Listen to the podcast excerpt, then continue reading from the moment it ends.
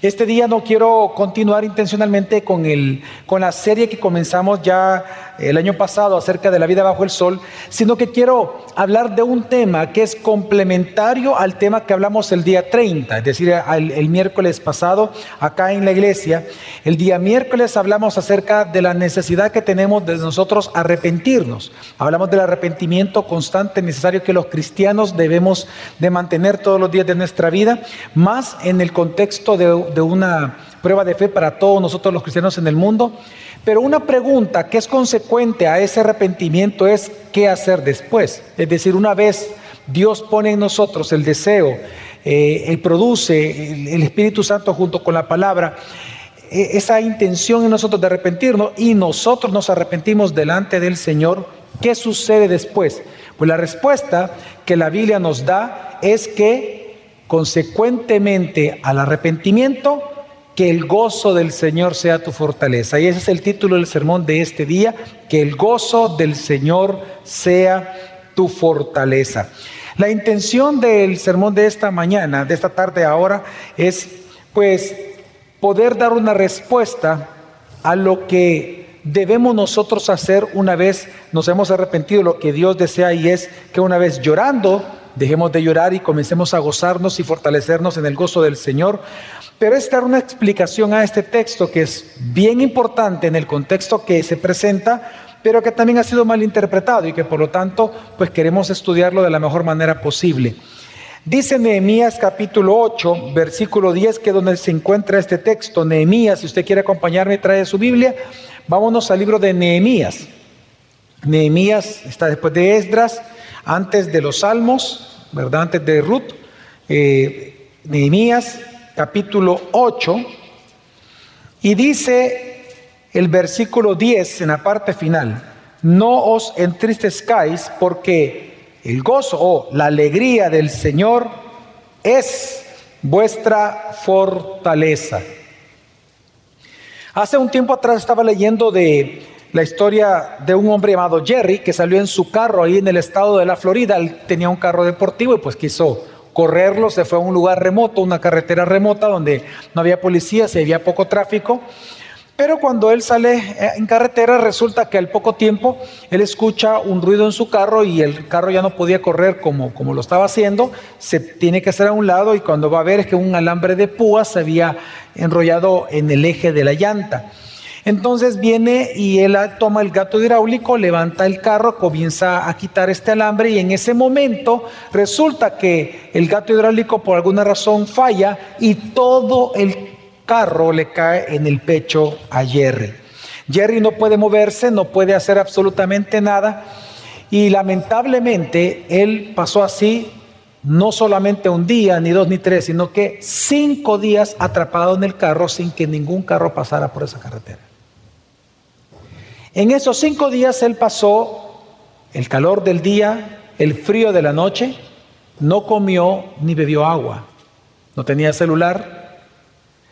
Y al quinto día, después de que estaba picado por los animales, que había perdido 28 libras de peso en cinco días, una persona lo ve, lo ayuda, logran mover el vehículo y lo rescatan. Cuando le preguntan acerca de su experiencia, él responde lo siguiente, cuando perdí toda esperanza humana, entonces me acordé de Dios. Él llegó a ser mi refugio. Dios me salvó. En el texto que nosotros tenemos frente a nuestros ojos, Nehemías capítulo 8, lo que Dios nos enseña es exactamente este mensaje. Que el gozo del Señor debe de ser nuestro refugio, debe de ser nuestra fortaleza, debe de ser nuestra protección ante la amenaza de un juicio venidero cuando Jesús venga por segunda vez.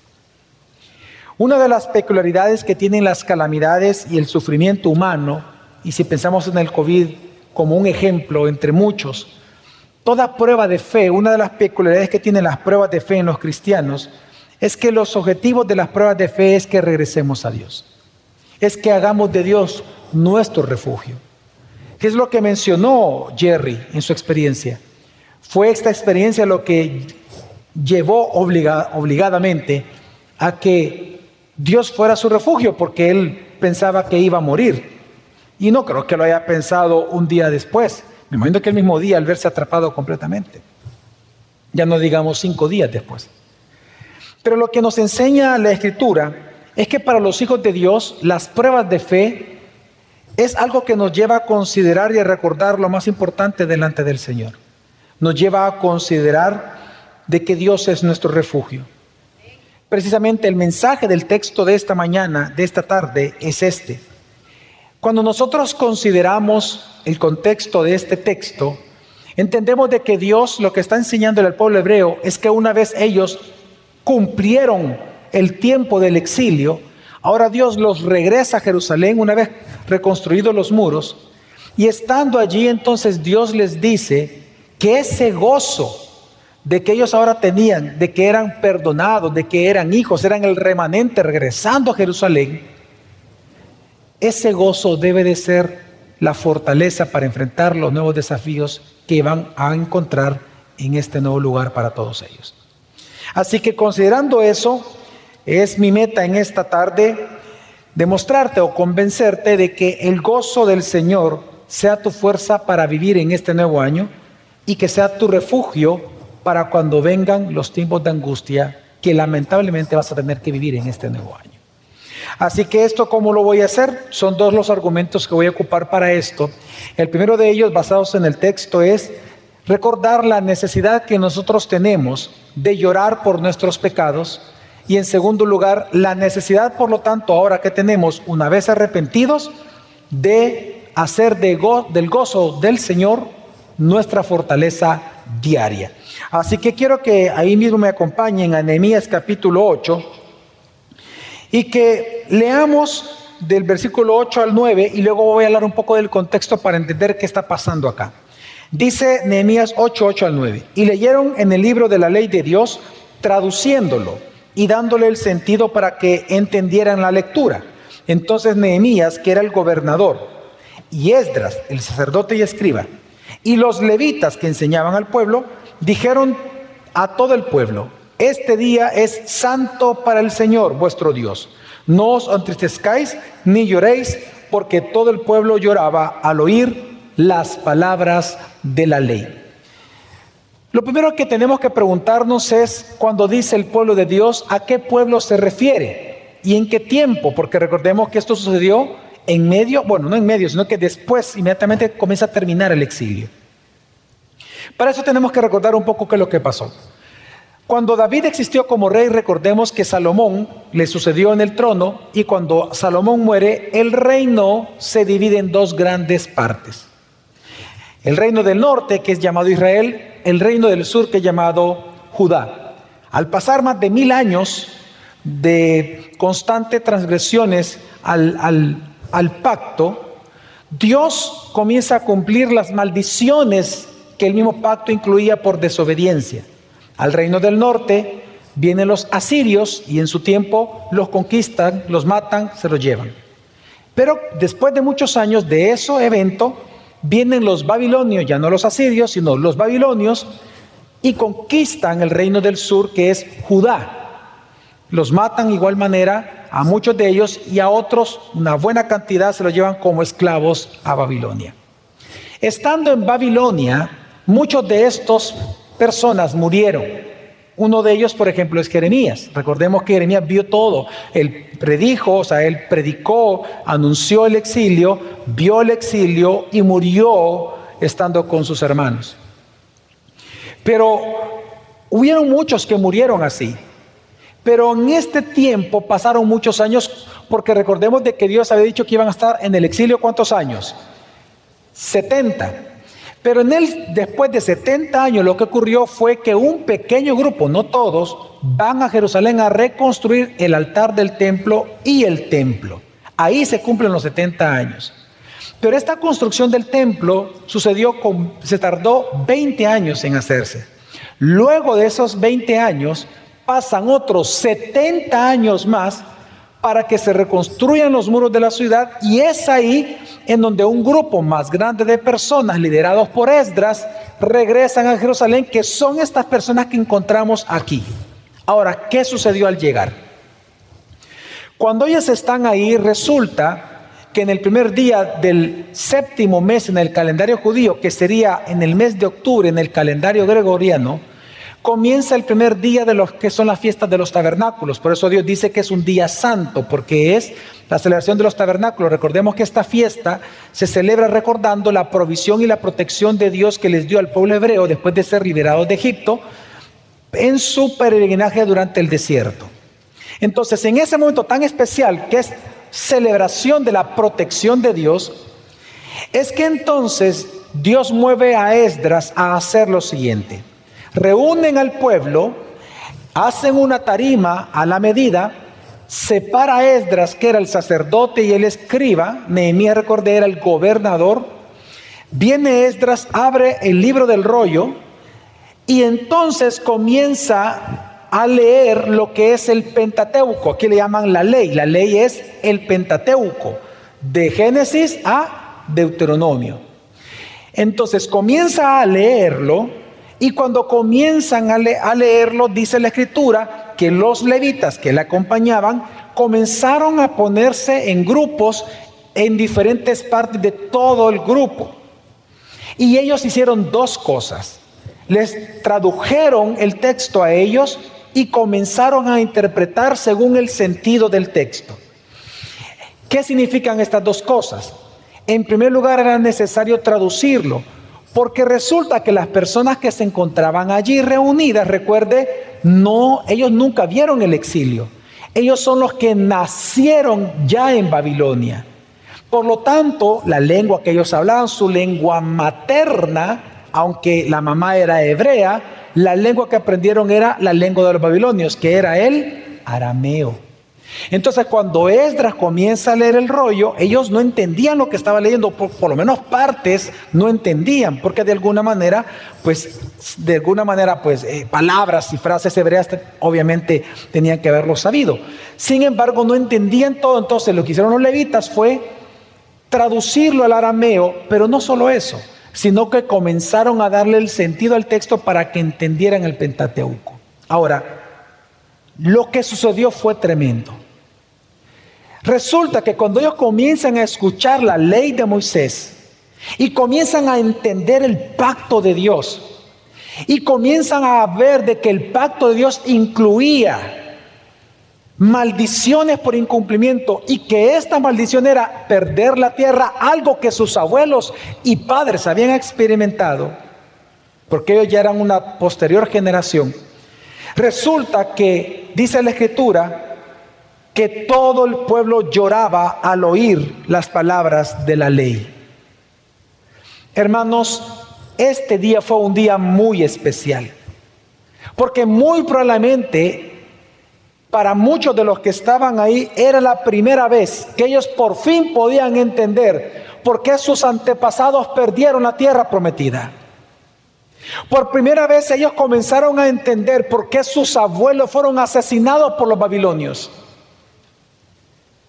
Por fin estaban entendiendo por qué ellos nacieron en cautiverio en Babilonia.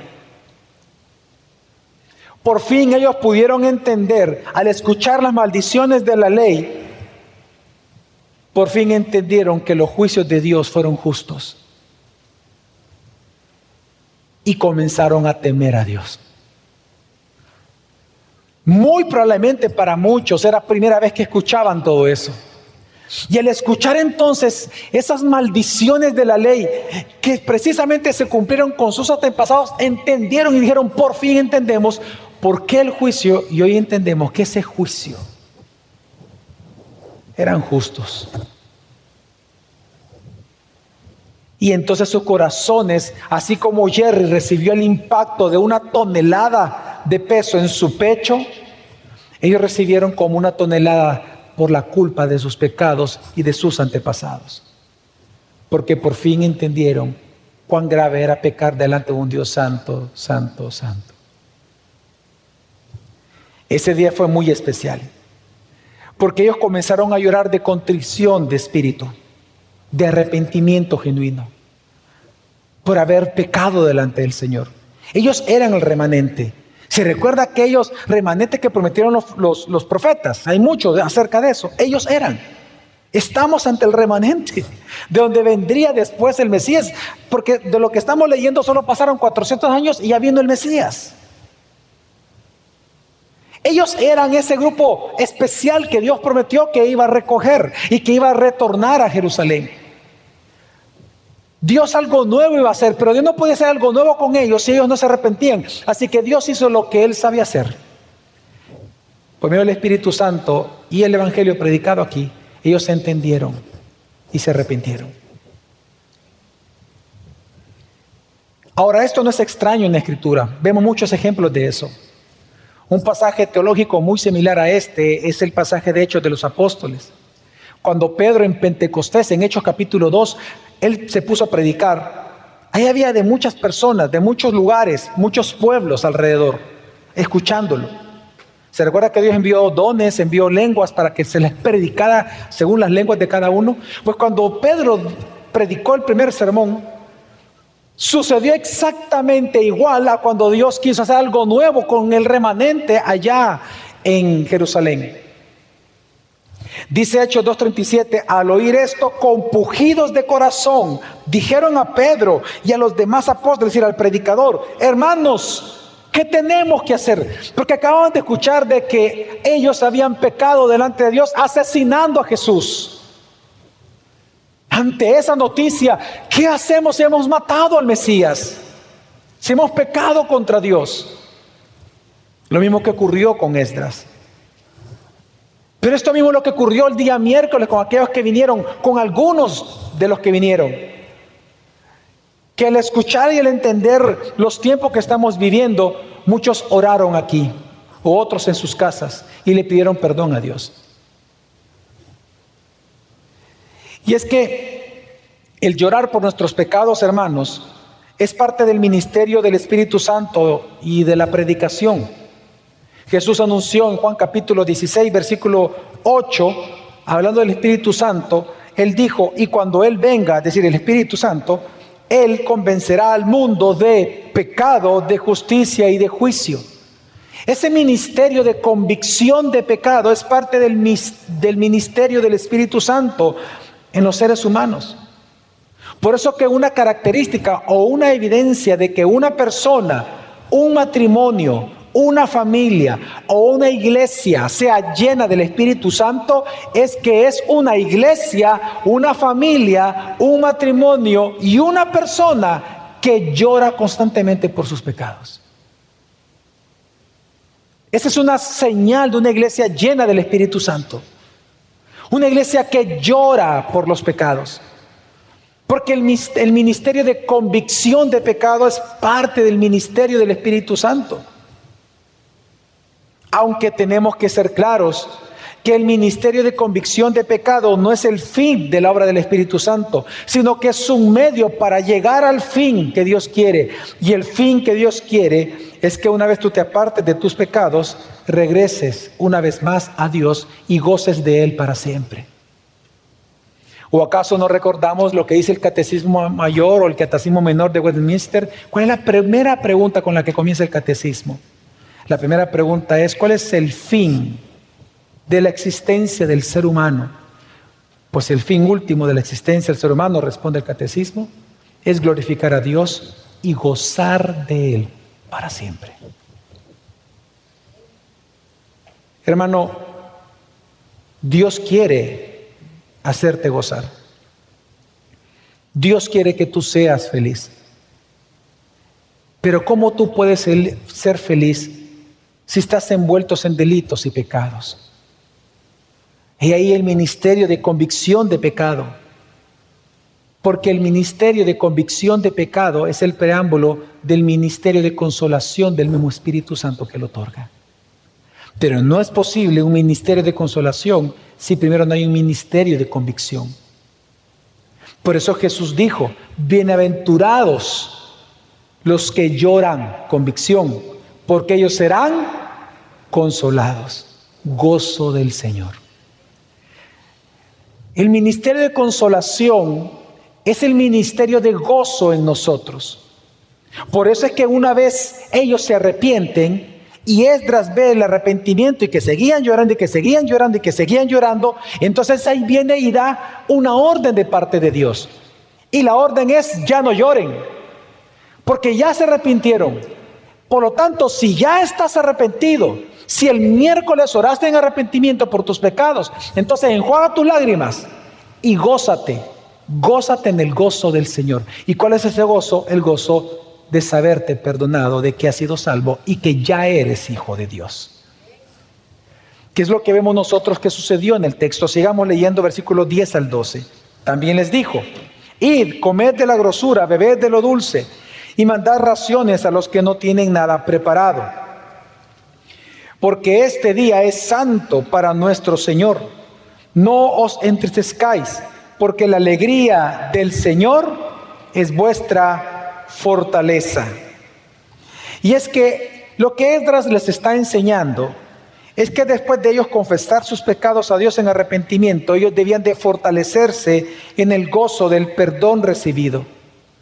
Porque la palabra fortaleza que leemos aquí en el texto significa dos cosas principalmente, protección y refugio. Lo que Dios les está enseñando es esto.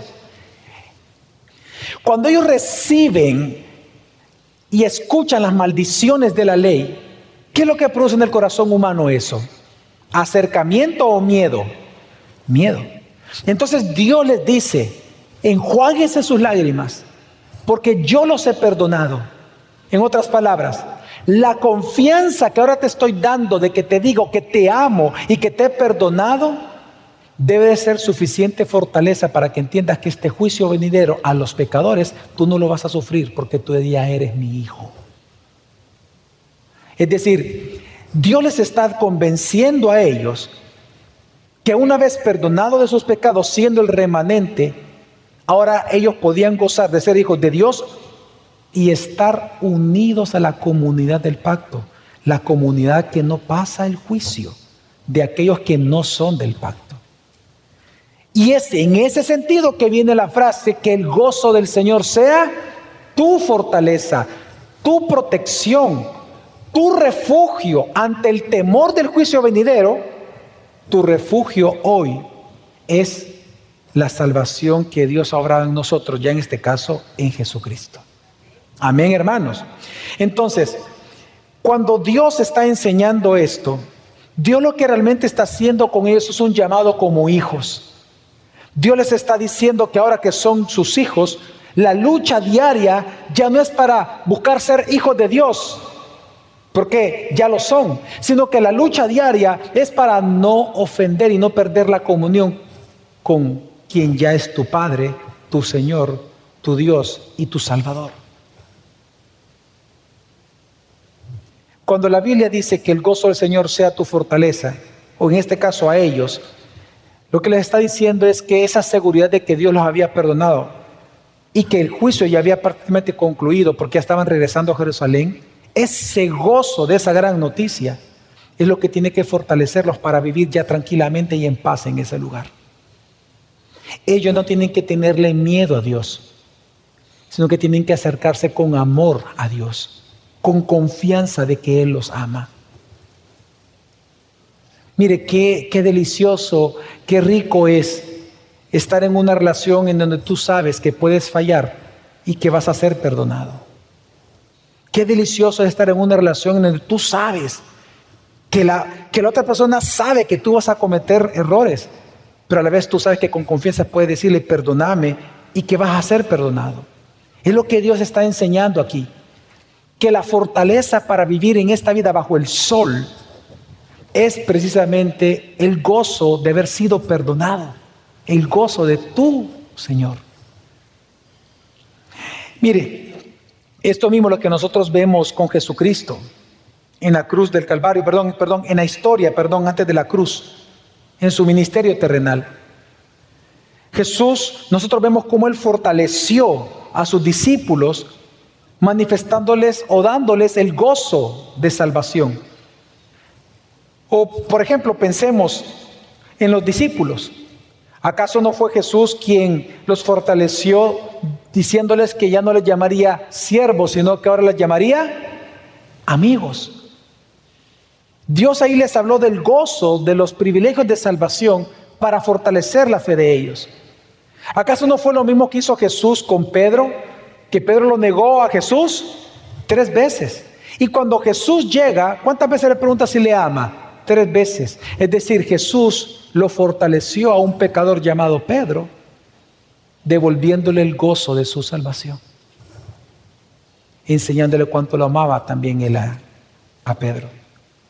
¿Acaso no fue lo que hizo Jesús con María Magdalena mientras ésta lloraba, esta mujer pecadora? ¿Se acuerdan de María Magdalena? ¿Cómo Jesús la consoló? Jesús la consoló, hablando doctrinalmente, con la doctrina de la adopción. Es decir, que el gozo, gozo del Señor fue su fortaleza para María Magdalena. Aquellos chicos tristes que iban, discípulos de Jesús tristes, que habían visto morir a Jesús en la cruz, que iban para Emaús, ¿acaso no fueron fortalecidos a través de Jesús presentarse como el Mesías resucitado? ¿Acaso no fue lo mismo con Tomás que dudó de él y que él dijo, si yo no veo las llagas mismas con mis ojos, no creo que él haya resucitado? ¿Qué hizo Jesús? Jesús puede haberle dicho, ay Tomás, el justo por la fe vivirá. Y lo pudo haber regañado. Pero ¿qué hizo Jesús? Fortalecerlo presentándose como el Mesías resucitado también a él. Hermanos, cuando la Biblia dice que el gozo del Señor es, debe de ser tu fortaleza y mi fortaleza, se refiere a esa seguridad que nosotros hemos sido perdonados, que ya somos hijos de Dios. Eso debe de ser nuestro ánimo y nuestras fuerzas para este nuevo año 2021 y para toda la vida, para vivir cada día las pruebas que se van a enfrentar. Pero también debe de ser nuestra verdad de refugio cuando por la angustia te veas tentado en dudar de Dios. Porque quiero decirte que en este año 2021 te vas a ver tentado en varias ocasiones en dudar de Dios, de su amor, de su bondad, de sus planes para contigo y de muchas cosas. ¿Qué pasa si tú deseas tener hijos y no los tienes? ¿Qué pasa si tú quieres disfrutar con tu esposo o con tu esposa por 50 años de casados y resulta que lo vas a tener solamente seis meses? ¿Qué pasa si tú estás embarazada y pierdes a tus hijos? ¿Qué pasa si te enfermas de COVID y partes con el Señor? Va a haber momentos en este año en donde tú vas a verte tentado en dudar del amor de Dios por ti y de la bondad de Dios por ti. Lo que la Biblia te está diciendo que en ese momento la verdad es que Dios te ama, que tú eres hijo, que has sido perdonado, justificado, adoptado, santificado, debe de consolarte, debe de fortalecerte, debe ser tu verdad de refugio. Amén, hermanos. Por eso es que para ir concluyendo, a inicios de este nuevo año, yo creo que hay dos cosas. El llamamiento de Dios es que, el gozo del Señor sea nuestra fortaleza, pero hay dos cosas con las cuales podemos practicar esto. Y es, en primer lugar, yo te animo a que aprendas a fortalecerte y a refugiarte en la verdad de que eres amado y perdonado por Dios. Mire, qué rico es eso. Qué especial es estar en una relación donde tú sabes que eres amado y que eres perdonado. Mire, una de las cosas más bonitas de las relaciones humanas es la reconciliación después de una pelea, ¿o no? ¿O no? Claro que sí. Es de las cosas más bonitas. Porque una de las cosas más horribles es estar enojado con alguien con quien tú amas. Alguien que tú amas. Qué horrible es estar enojado, molesto, empurrado. Qué, feo. O sea, qué feo estar a la par de alguien que tú amas, discutieron. De por sí la discusión es horrible. Es, discutir es, horrible. Y resulta que no solamente discutieron, sino que quedaron enojadísimos. Qué feo es eso, ¿verdad? Pero qué bonito se siente cuando estando empurrado de repente viene tu esposa y te dice, vas a querer algo de comer. Y usted, y, el varón dice, ¡Ah! me habló. Claro, no se lo dice a ella, sino que usted, ¡Oh! Y de repente usted le dice, este, bueno, si hay comida, pues sí. Y ella siente en su interior, ¡Ah! me correspondió. Qué rico, ¿no? Y qué delicioso es que después de eso viene entonces y le dice el esposo, mira, perdóname por lo que pasó, mira, que no sé qué, y ella, sí, yo también. En ese momento, oye, hasta porque hasta lo hacen, pero bueno, pero qué, qué, qué bonito es en ese momento que hasta ese gozo que te da el sentirte perdonado y liberado de una mala relación, es lo que hace que te fortalezcas. Tanto que de repente le vas a decir a tu esposa, no, no cocines, te voy a sacar a cenar. Bueno, hoy con, con, el COVID ya bien difícil, ¿verdad?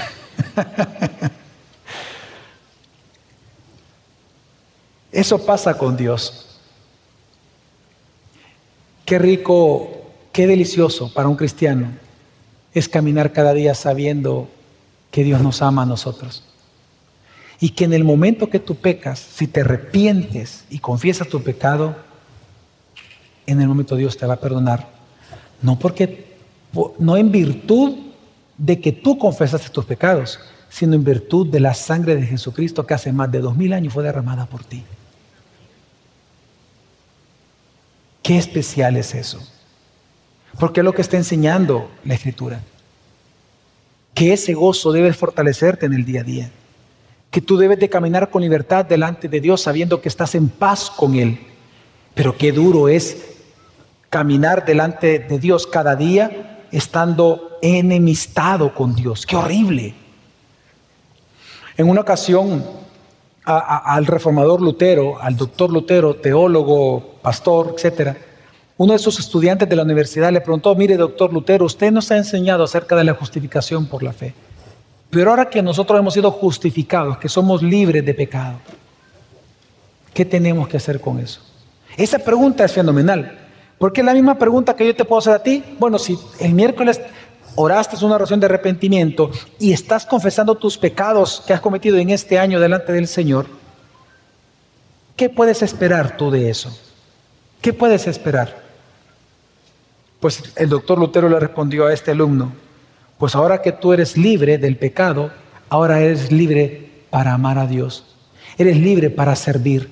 Eres libre para adorar. Eres libre para predicar. Porque antes, al ser esclavo del pecado, no querías hacer nada de eso. Hermano, cuando tú tienes gozo y tú caminas sabiendo de que tú eres hijo de Dios, que Dios ya no te condena, que cuando vengan los juicios va a ser contra los que no son hijos. Cuando tú caminas con esa seguridad, es cuando tú te puedes relacionar mejor con Él. Tú sabes que por, en virtud de la muerte de Cristo, tú te puedes acercar al, al trono de la gracia de Dios cualquier día. Porque el velo del templo fue rasgado. Tú ya no tienes que ir a un lugar Cristo mora en ti. La presencia de Dios está en ti. En cualquier momento tú puedes orar, tú puedes estar en un baño, como puedes estar en tu sala, como puedes estar en tu cuarto, y tú puedes orar y ahí está Dios y tú estás con Dios. Y en cualquier momento tú sabes que pidiéndole perdón a Dios, vas a recibir perdón porque tus pecados ya fueron perdonados. Lo único que Dios espera es que los confieses para que ese perdón obrado en la cruz se te aplique en el hoy a ti. Por eso es que la Biblia nos enseña que tus pecados pasados, presentes y también tus futuros ya están perdonados en Cristo. Pero ¿cómo se entiende eso de los pecados futuros? Legalmente ya están perdonados, es decir, el perdón está disponible para ti, el perdón legal. Pero ¿cuándo se va a aplicar a tu vida? ¿Cuándo se va a ejecutar? Cuando tú confieses tus pecados. Obviamente si no los confiesas, pudiera ser que Dios te discipline y te lleve a confesarlo. Pero lo que Dios espera es que tú lo confieses y lo que tú tienes que hacer en confianza de que ya eres hijo es ir a la recámara, como dice la Escritura, al trono, al lugar santísimo, que ya, ya no existe después del velo, sino que Él mora en nosotros. Estoy, estoy hablando metafóricamente. Entra a la recámara de Dios porque ¿quiénes son los únicos que pueden entrar a la recámara de una casa? A la recámara principal. ¿Quiénes son los únicos que pueden entrar con libertad? Los hijos. Cuando peques, entra en libertad a la cámara y dile al Señor, Señor, soy pecador. No vengo en virtud de mis obras. No vengo en virtud ni siquiera de mi fortaleza o esfuerzo. Vengo como, como pecador a pedirte que me perdones. Pues ese gozo del Señor que te da el perdón de pecados es lo que tiene que fortalecerte cada día. Mira, cuando mi esposo y yo, antes de casarnos, hicimos muchas, muchas conversaciones. Y una de las cosas que nosotros nos dijimos, ambos, y que luego fue confirmado públicamente en nuestra boda religiosa, es que ella me dijo, Javier, cualquier ofensa que tú me des en todo el tiempo que estemos casados hasta que la muerte nos separe, quiero que sepas que desde ya tú ya estás perdonado. Cualquier cosa que tú hagas en contra mía. Yo le dije, cualquier clase de pecado que tú pudieras cometer, cualquier ofensa que tú pudieras hacer en contra mía, quiero que sepas que desde ya, desde ya yo ya te perdoné. Y a mis hijos, a mis tres hijos, yo les he dicho lo siguiente. Quiero que sepan, hijos, que hasta mi último suspiro, ustedes tienen un papá siempre en mí. Como mamá y yo siempre van a tener una familia. Esta siempre va a ser su casa. Y quiero que sepan que desde ya cualquier cosa que ustedes hagan, tienen mi perdón desde ya. ¿Por qué hago esto? Porque quiero que piensen en lo siguiente. ¿Qué le da más confianza a un hijo para acercarse a un padre? El estar inseguro de que no saben si papá nunca lo va a perdonar o si lo va a perdonar, no saben cómo va a reaccionar, o saber de que papá siempre lo va a perdonar a uno. ¿Qué es lo que más acerca a un hijo a un padre? Hermanos, ¿qué es lo que más lo va a acercar? La inseguridad de que no saben si el papá va a salir con la escopeta o la confianza que saben de que con, tal de confesar, el papá siempre los va a qué? A perdonar. Mis hijos no tienen por qué luchar por el amor de su padre, porque ya lo tienen. Mis hijos deben de luchar por guardar mi corazón de no ofenderlo. Y mi lucha es guardar el corazón de mis hijos no ofendiéndolo. Es decir, la lucha es por mantener la comunión. Pero si se rompe, si soy yo el que la rompo, yo debo de ir a pedir perdón. Y si ellos lo rompen, tienen que venir a pedir perdón. Pero en todo caso, en la familia Domínguez González, el perdón y el amor no es negociable. No importa la gravedad del asunto en la familia Domínguez González, por lo que he aprendido en la Biblia y por el trato que Dios me da a mí cada día, el amor y el perdón para mis hijos y para mi esposa no es negociable. Qué seguridad es vivir así. Y si yo siendo un terrible pecador, siendo el peor de los pecadores en esta sala y el primero de todos ellos. He aprendido eso. ¿Cuánto más entonces ustedes pueden tener una confianza plena en un Dios perfecto? Hermano, en este año, fortalecete y refúgite en la verdad de que eres amado y perdonado por Dios. Cada día Nunca olvides eso. Es más, el día que tú llegues a dudar del amor de Dios, por cualquier razón, por una aflicción, lo que sea, el día que tú llegues a dudar del amor de Dios, ese día lucha por ver hacia la cruz para entender cuánto Dios te ama a ti realmente. No vayas a interpretar el amor de Dios, cuánto Dios te ama, por ver tu billetera o por ver tu cuenta bancaria, por ver cuánto te falta. Nunca vayas a, cuestionar el amor de Dios por una enfermedad, por si un familiar tuyo murió. Porque todos mueren porque todos somos pecadores. El día en que tú quieres saber realmente cuánto Dios te ama, mira la cruz y asómbrate ante su amor. Pero también algo que debes de aprender en este año, cada día, es a fortalecerte y a refugiarte en la verdad de que lo mejor vendrá en el futuro. Hermanos, lo mejor de la vida cristiana no es en esta tierra. Aquí estamos como peregrinos y extranjeros. Lo mejor de la vida cristiana viene cuando Jesús venga por segunda vez. Y ese es el sentido del texto. Dios les da fortaleza a ellos para los juicios venideros.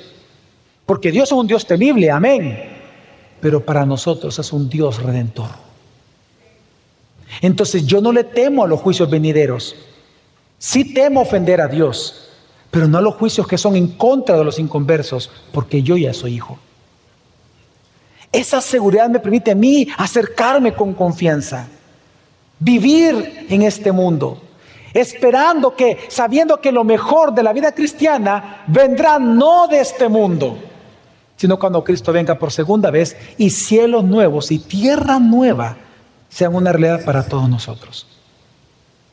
Por eso Apocalipsis dice, versículo, capítulo 21, versículo 4, Él enjugará, hablando de Jesús, Él enjugará toda lágrima de sus ojos. Esto será cuando venga cielo nuevo y tierra nueva. Dice que en esa nueva ciudad, dice, Él enjugará toda lágrima de sus ojos y ya no habrá muerte, ni habrá más duelo, ni clamor, ni dolor, porque las primeras cosas habrán pasado. Cuando los ángeles anunciaron a los pastores que en Belén había nacido Jesús, el Salvador, ellos les dijeron, he aquí les traemos buenas nuevas de gran gozo. Hermano, el Evangelio trae gozo a tu vida. De dos maneras. Uno en tu vida presente, diaria, pero el gozo pleno vendrá cuando Jesús venga por segunda vez.